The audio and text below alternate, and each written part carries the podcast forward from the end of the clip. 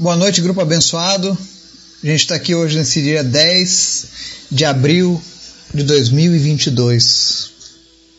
Eu peço perdão para vocês, porque hoje a mensagem saiu mais tarde, mas eu quero dizer para você que houve um bom motivo.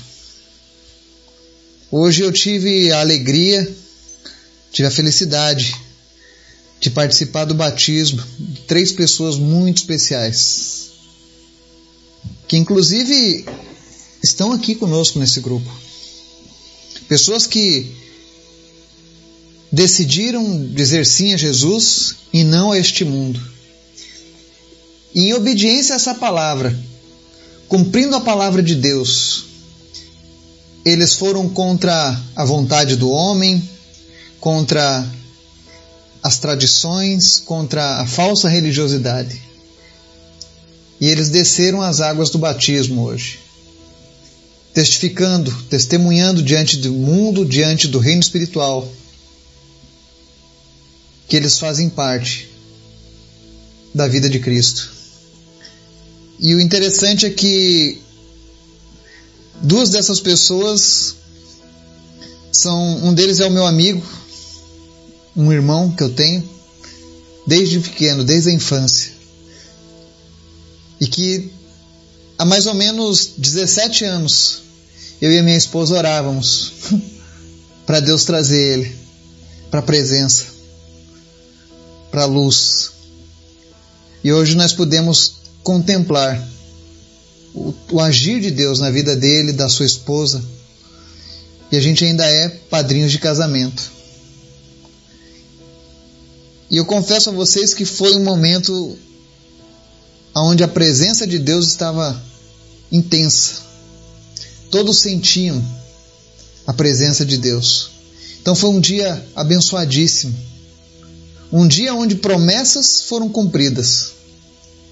E o que é melhor ainda, Deus está trazendo aqueles que um dia tomaram o rumo errado, assim como eu, assim como você. Deus está trazendo um por um então eu só tenho a agradecer a Deus. Eu peço desculpas por mandar a mensagem hoje mais tarde. A outra pessoa também é uma que está no nosso grupo. A Ana Tércia, a irmã, que sempre tem nos acompanhado, tem estudado, tem crescido na presença de Deus e agora ela dá mais um passo de fé e de obediência à palavra de Deus. Eu tenho certeza que grandes coisas o Senhor fará através da vida desses três hoje. Na verdade, são mais três que o Senhor está arregimentando em suas tropas para saquearmos os infernos, para buscarmos os perdidos. E hoje nós vamos estudar aqui o livro de Oséias, no capítulo 7. E nós vamos ver que com Deus não se brinca. Deus conhece o coração do homem. Deus não se deixa enganar. Não adianta vestir a capa da religiosidade. São palavras duras. Porque aquilo que foi profetizado pelo profeta Oséias na maior parte do tempo eram alertas, eram avisos de Deus para que o povo voltasse. E você vai ver um pouco mais disso no texto de hoje. Amém? Vamos orar? Obrigado, Jesus, pela tua graça, pelo teu amor pela tua presença nas nossas vidas, pela tua misericórdia, pela tua fidelidade em tuas promessas, por sabermos que as nossas orações são ouvidas e que o Senhor não tarda e nem falha, mas o Senhor tem um tempo para que aconteçam todas as coisas. Muito obrigado, Jesus. Obrigado pelas vidas que foram resgatadas pelo Senhor por cada um daqueles que o Senhor tem trabalhado no coração, na mente. Eu oro em especial, Deus, pelas pessoas do nosso grupo, as pessoas que nos acompanham, que nos ouvem pela internet. Pessoas que nesse momento estão em dúvida sobre o que fazer, seguir a Deus ou seguir as tradições, seguir a família, seguir aos homens. Eu peço que tu, Espírito Santo, visite agora essas pessoas e fale de uma maneira poderosa em cada coração. E se alguém tinha alguma dúvida sobre entregar a vida ou não a Ti, sobre descer as águas do batismo, em nome de Jesus, que o Senhor venha tirar toda a dúvida do coração agora, falando a cada uma dessas pessoas. Nós te convidamos, Espírito Santo, a falar conosco nessa hora, a nos dar entendimento da tua palavra, a nos mostrar a tua graça, a tua misericórdia, o teu amor e a tua justiça. Senhor, obrigado por tudo que o Senhor tem feito nas nossas vidas. Continua abençoando este grupo, cada família, cada pessoa. Obrigado, Deus, por cada pessoa que tu tem levantado de norte a sul desse país, de leste a oeste. Pessoas pelo mundo inteiro. É a tua graça, Jesus. Eu quero te apresentar em especial nessa noite, Senhor, a vida da Renata Martins Hans. Senhor, ela foi uma bênção na vida do Gabriel, na vida da família dele. Num dos momentos mais difíceis que eles passaram, o Senhor usou ela como um anjo do Senhor para cuidar deles. E eu sei, meu Deus, que tu és um Deus bom. A tua palavra diz que é, é melhor dar do que receber, porque quem dá recebe. Ela deu, Senhor, aquilo que ela tinha de melhor para essa família. E nesse momento agora, Senhor, ela sofre com a depressão, ansiedade, tristeza, sequelas de tudo que ela passou durante esse Covid, tratando de vidas, cuidando de pessoas. E eu quero pedir agora, Senhor, abre os céus sobre a vida da Renata Martins Hans nessa hora. E em nome de Jesus, Pai. E todos nós aqui concordamos com isso. Senhor, derrama da tua graça sobre a vida dela agora neste momento, em nome de Jesus. Espírito Santo, venha sobre a vida da Renata nesse momento agora. E nós ordenamos agora toda depressão, ansiedade, tristeza saiam em nome de Jesus. E no lugar do medo, da ansiedade, das preocupações, do estresse, a paz que excede todo o entendimento venha sobre ela agora, Pai. A alegria do Senhor venha, meu Deus, renovar a sua vida agora nesse momento, em nome de Jesus. São 10 horas da noite. E é nessa hora que o teu Espírito Santo visita ela onde ela estiver agora, Pai. Se tiver mais alguém ouvindo essa mensagem nesse momento, com esse mesmo problema, estende o teu manto sobre essa vida agora, Pai. E visita essa pessoa. Tirando agora toda a sensação, toda a angústia, tudo aquilo que tem deixado essa pessoa apreensiva.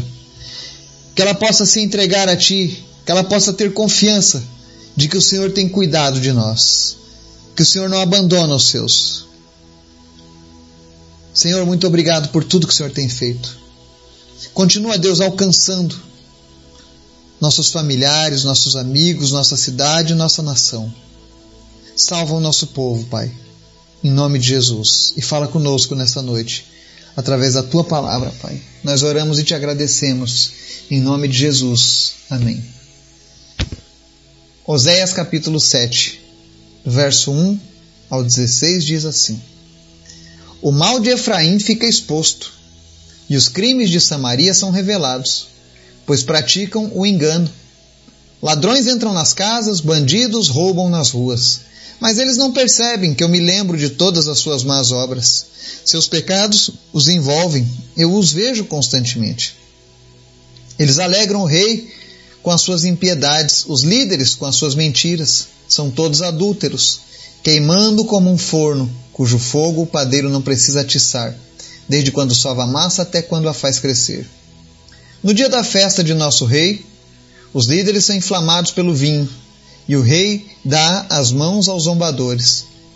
Quando se aproximam com as intrigas, seus corações ardem como um forno. A fúria deles arde lentamente a noite toda. Pela manhã queima como chama abrasadora. Todos eles se esquentam como um forno e devoram os seus governantes. Todos os seus reis caem e ninguém clama a mim. Efraim mistura-se com as nações. Efraim é um bolo que não foi virado. Estrangeiros sugam sua força, mas ele não o percebe. Seu cabelo vai ficando grisalho, mas ele nem repara nisso. A arrogância de Israel testifica contra ele, mas apesar de tudo isso, ele não se volta para o Senhor, para o seu Deus e não o busca. Efraim é como uma pomba facilmente enganada e sem entendimento Ora apela para o Egito, ora volta-se para a Síria. Quando se forem, atirarei sobre eles a minha rede, eu os farei descer como as aves dos céus. Quando os ouvirem em sua reunião, eu os apanharei. Ai deles, porque se afastaram de mim. Destruição venha sobre eles, porque se rebelaram contra mim. Eu desejo redimi-los, mas eles falam mentiras a meu respeito. Eles não clamam a mim do fundo do coração quando gemem orando em suas camas. Ajuntam-se por causa do trigo e do vinho, mas se afastam de mim.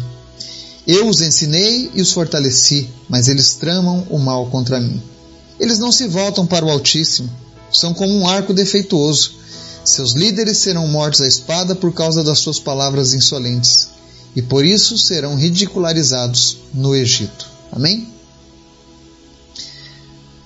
Aqui o profeta segue falando aquilo que Deus estava direcionando ao povo de Israel.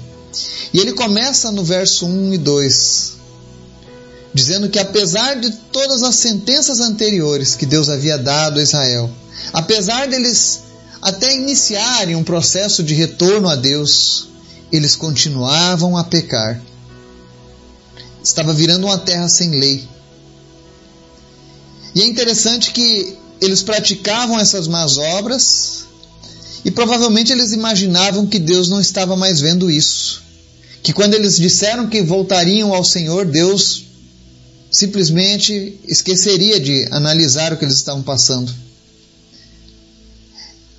E a palavra diz aqui que, no verso 2: Seus pecados os envolvem, eu os vejo constantemente. Deus não se deixa enganar. Deus não se deixa escarnecer. Ninguém consegue ludibriar a Deus.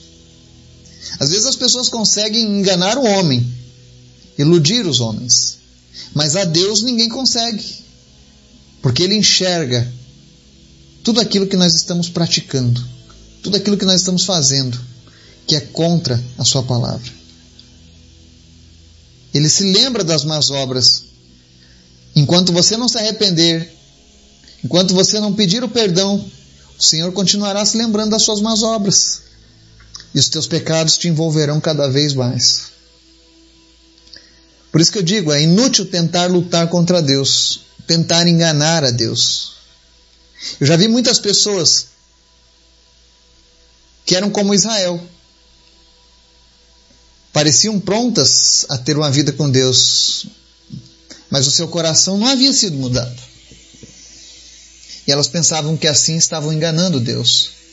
Existem pessoas que, assim como Israel, cumprem ritos religiosos, cumprem tradições, e aí ela pensa: já estou fazendo tudo, estou imune ao julgamento eterno. Mas mal sabem elas que o que Deus pede na verdade é que nós nos voltemos para Ele de coração, com todo o nosso ser. Os versos 4, 5, 6 e 7, o profeta fala aqui do, das pessoas abrasadas, assim como Paulo. Quando ele fala de abrasadas, é que a sensualidade, a sexualidade abrasava aquele povo no adultério, na prostituição. Os reis faziam orgias com aquele povo. E era povo de Deus. Às vezes as pessoas pensam que pecadores são os estupradores, os assassinos, os políticos corruptos. Mas não. Eram pais de famílias, trabalhadores, homens que eram até mesmo honestos no trabalho. Iam para a sinagoga todos os sábados. Se reuniam para ler a Torá.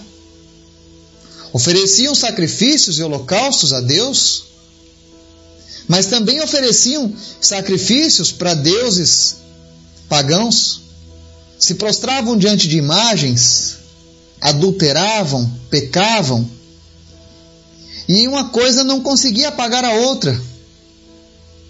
Porque o propósito de Deus nunca foi que a gente seguisse a religiosidade, mas que seguíssemos o relacionamento. Ele inclusive alerta aqui nesses versículos que o povo se entregava para a embriaguez. Ele diz aqui no verso 5: No dia da festa de nosso rei, os líderes são inflamados pelo vinho. Olha só. A Bíblia não é contra a bebida alcoólica, mas ela mostra que quando as pessoas se deixam levar por ela, elas são inflamadas pelo vinho. A embriaguez te leva a se afastar de Deus, ela te domina. Então nós temos que ter muito cuidado com isso. No verso 8 ele diz assim: Efraim é um bolo que não foi virado. Em algumas versões vai ser pão, que é o mais correto. É o pão, tipo um pão sírio, é um pão que era uma massa batida. E quando eles iam preparar essa massa naqueles tempos, e até hoje, eles colocam aquilo na chapa quente, e aí eles esquentam um lado, depois viram rapidamente para o outro, até dar o ponto, para que ele asse por inteiro. E aqui ele está dizendo que é, o povo de Israel, de Efraim, é um bolo que não foi virado, ou seja, queima de um lado e do outro fica cru, não serve para nada, ninguém consegue comer. E assim ele está mostrando a religiosidade dessas pessoas. Ou seja, eles excediam no, no, no rito religioso, mas no que precisava eles estavam de fora. Era inútil aquele sacrifício. No verso 9, o Senhor lembra que os estrangeiros sugam sua força, mas ele não o percebe. Na história de Israel, tanto os exércitos da Síria, os seus inimigos, eles a cada momento eles enfraqueciam mais e mais o exército israelense. E eles não reparavam, eles não notavam, estavam entorpecidos. E o verso 10 e 11 mostra por quê. Porque diz assim: Israel era arrogante, por mais que ela estivesse sofrendo, por mais que ela estivesse indo à, bancarrota, por mais que ela estivesse se afundando, ela era arrogante, ela não se voltava para Deus, não buscava Deus. Porque ela dizia: Nós somos o povo escolhido de Deus, eu não preciso fazer mais nada. Infelizmente, temos pessoas que ainda nos nossos dias pensam assim. Não preciso fazer nada. Eu sou um escolhido. Precisamos sim ser obedientes. Precisamos sim agradar o nosso Deus. Precisamos sim reconhecer quando erramos e voltar para Ele. Mas Israel não fazia isso. E Deus fala, compara Israel como uma pomba facilmente enganada e sem entendimento. Ora apela para o Egito, ora volta-se para a Síria. Eles ficavam o tempo todo alternando Ajuda para a Síria, ajuda para o Egito. Ajuda para a Síria, ajuda para o Egito. Como as pessoas que vivem na idolatria. Uma hora ela busca o santo das causas perdidas. Outra hora ela busca aquele que cura. Outra hora ele busca, sei lá, um outro guia. Mas não volta-se para Deus. Sendo que apenas Deus pode resolver isso. Durante todas essas passagens de Oséias, uma coisa fica clara, e está aqui no verso 13. Diz assim: Eu desejo redimi-los, mas eles falam mentiras a meu respeito. Deus tem um desejo. Que desejo é esse? Redimir o homem, redimir a humanidade no seu amor. Mas quando as pessoas se deixam levar pelo pecado, pela religiosidade, pela idolatria, pela prostituição, os próprios líderes são capazes de falar em mentiras a respeito. Quantas pessoas eu já ouvi até hoje se referindo a Deus como um Deus maldoso, como um Deus ignorante. Às vezes as pessoas, ah, mas Deus, o povo escolhido de Deus sofreu tanto. Israel só sofreu porque foi teimosa, porque queria andar longe de Deus. Se Israel tivesse sido fiel e obediente a Deus desde o princípio, eles nunca teriam sofrido nada do que eles passaram. E não é uma culpa de Deus. Pelo contrário, Deus a todo momento queria o resgate de Israel. Deus a todo momento foi paciente, Deus a todo momento teve misericórdia. Mas o povo não queria. E assim são nos nossos dias. É uma dura realidade. Quando nós vemos hoje nações que estão sofrendo, e aí as pessoas dizem: Ah, tá vendo? Se Deus existe, por que, que Deus não faz nada por essa nação? Deus fez. Com certeza, Deus tentou buscar essa nação de todas as formas. Deus enviou seu Filho amado para que todo aquele que nele crê não pereça, mas tenha vida eterna. Mas os homens não querem, preferem falar mentiras a respeito de Deus. Preferem acreditar nessas mentiras. Não se deixe levar pelas mentiras dos homens, mas vá pela palavra de Deus. E no verso 14, Deus mostra que conhece a intenção do nosso coração. Ele diz assim: Eles não clamam a mim do fundo do coração quando gemem orando em suas camas. Deus está dizendo que existem pessoas que podem até chorar, gemer durante as suas orações. Mas Ele conhece o fundo do teu coração. Tem pessoas que oram, ah, Senhor, me perdoe pelos meus erros, mas no coração dela ela já está pensando em pecar novamente. Senhor, me redime, e no coração ela está pensando, maquinando qual será o próximo pecado que ela vai cometer. Ela quer se livrar do fogo eterno, mas ela não quer se livrar do pecado que a condena. Deus conhece a intenção do nosso coração. E nos versos 15 e 16, Deus mostra que ensinou e fortaleceu Israel, mas eles continuavam tramando o mal contra ele. Não se voltavam para Deus. E ele fala uma parte interessante: seus líderes serão mortos à espada por causa de suas palavras insolentes. Quatro dos últimos seis de Israel, seis reis de Israel, foram assassinados. O resumo de tudo aqui nesse livro de Oséias, no capítulo 7, é que o profeta evidencia o comportamento de Efraim, ou Israel, que vive longe do Senhor Deus. O mal deles é não buscar ao Senhor. E embora ela tenha sido uma nação escolhida, eles optaram ser uma nação rebelde que não se volta para Deus nem se submete às leis de Deus. E qual é a mensagem que nós tiramos para as nossas vidas hoje? Precisamos ter o cuidado para não cometermos este erro. Nossa alma, ela precisa estar rendida a Deus, ao seu propósito e à sua palavra. Amém? Que Deus te fortaleça que a cada dia você tenha esse desejo no seu coração. Em nome de Jesus. Amém.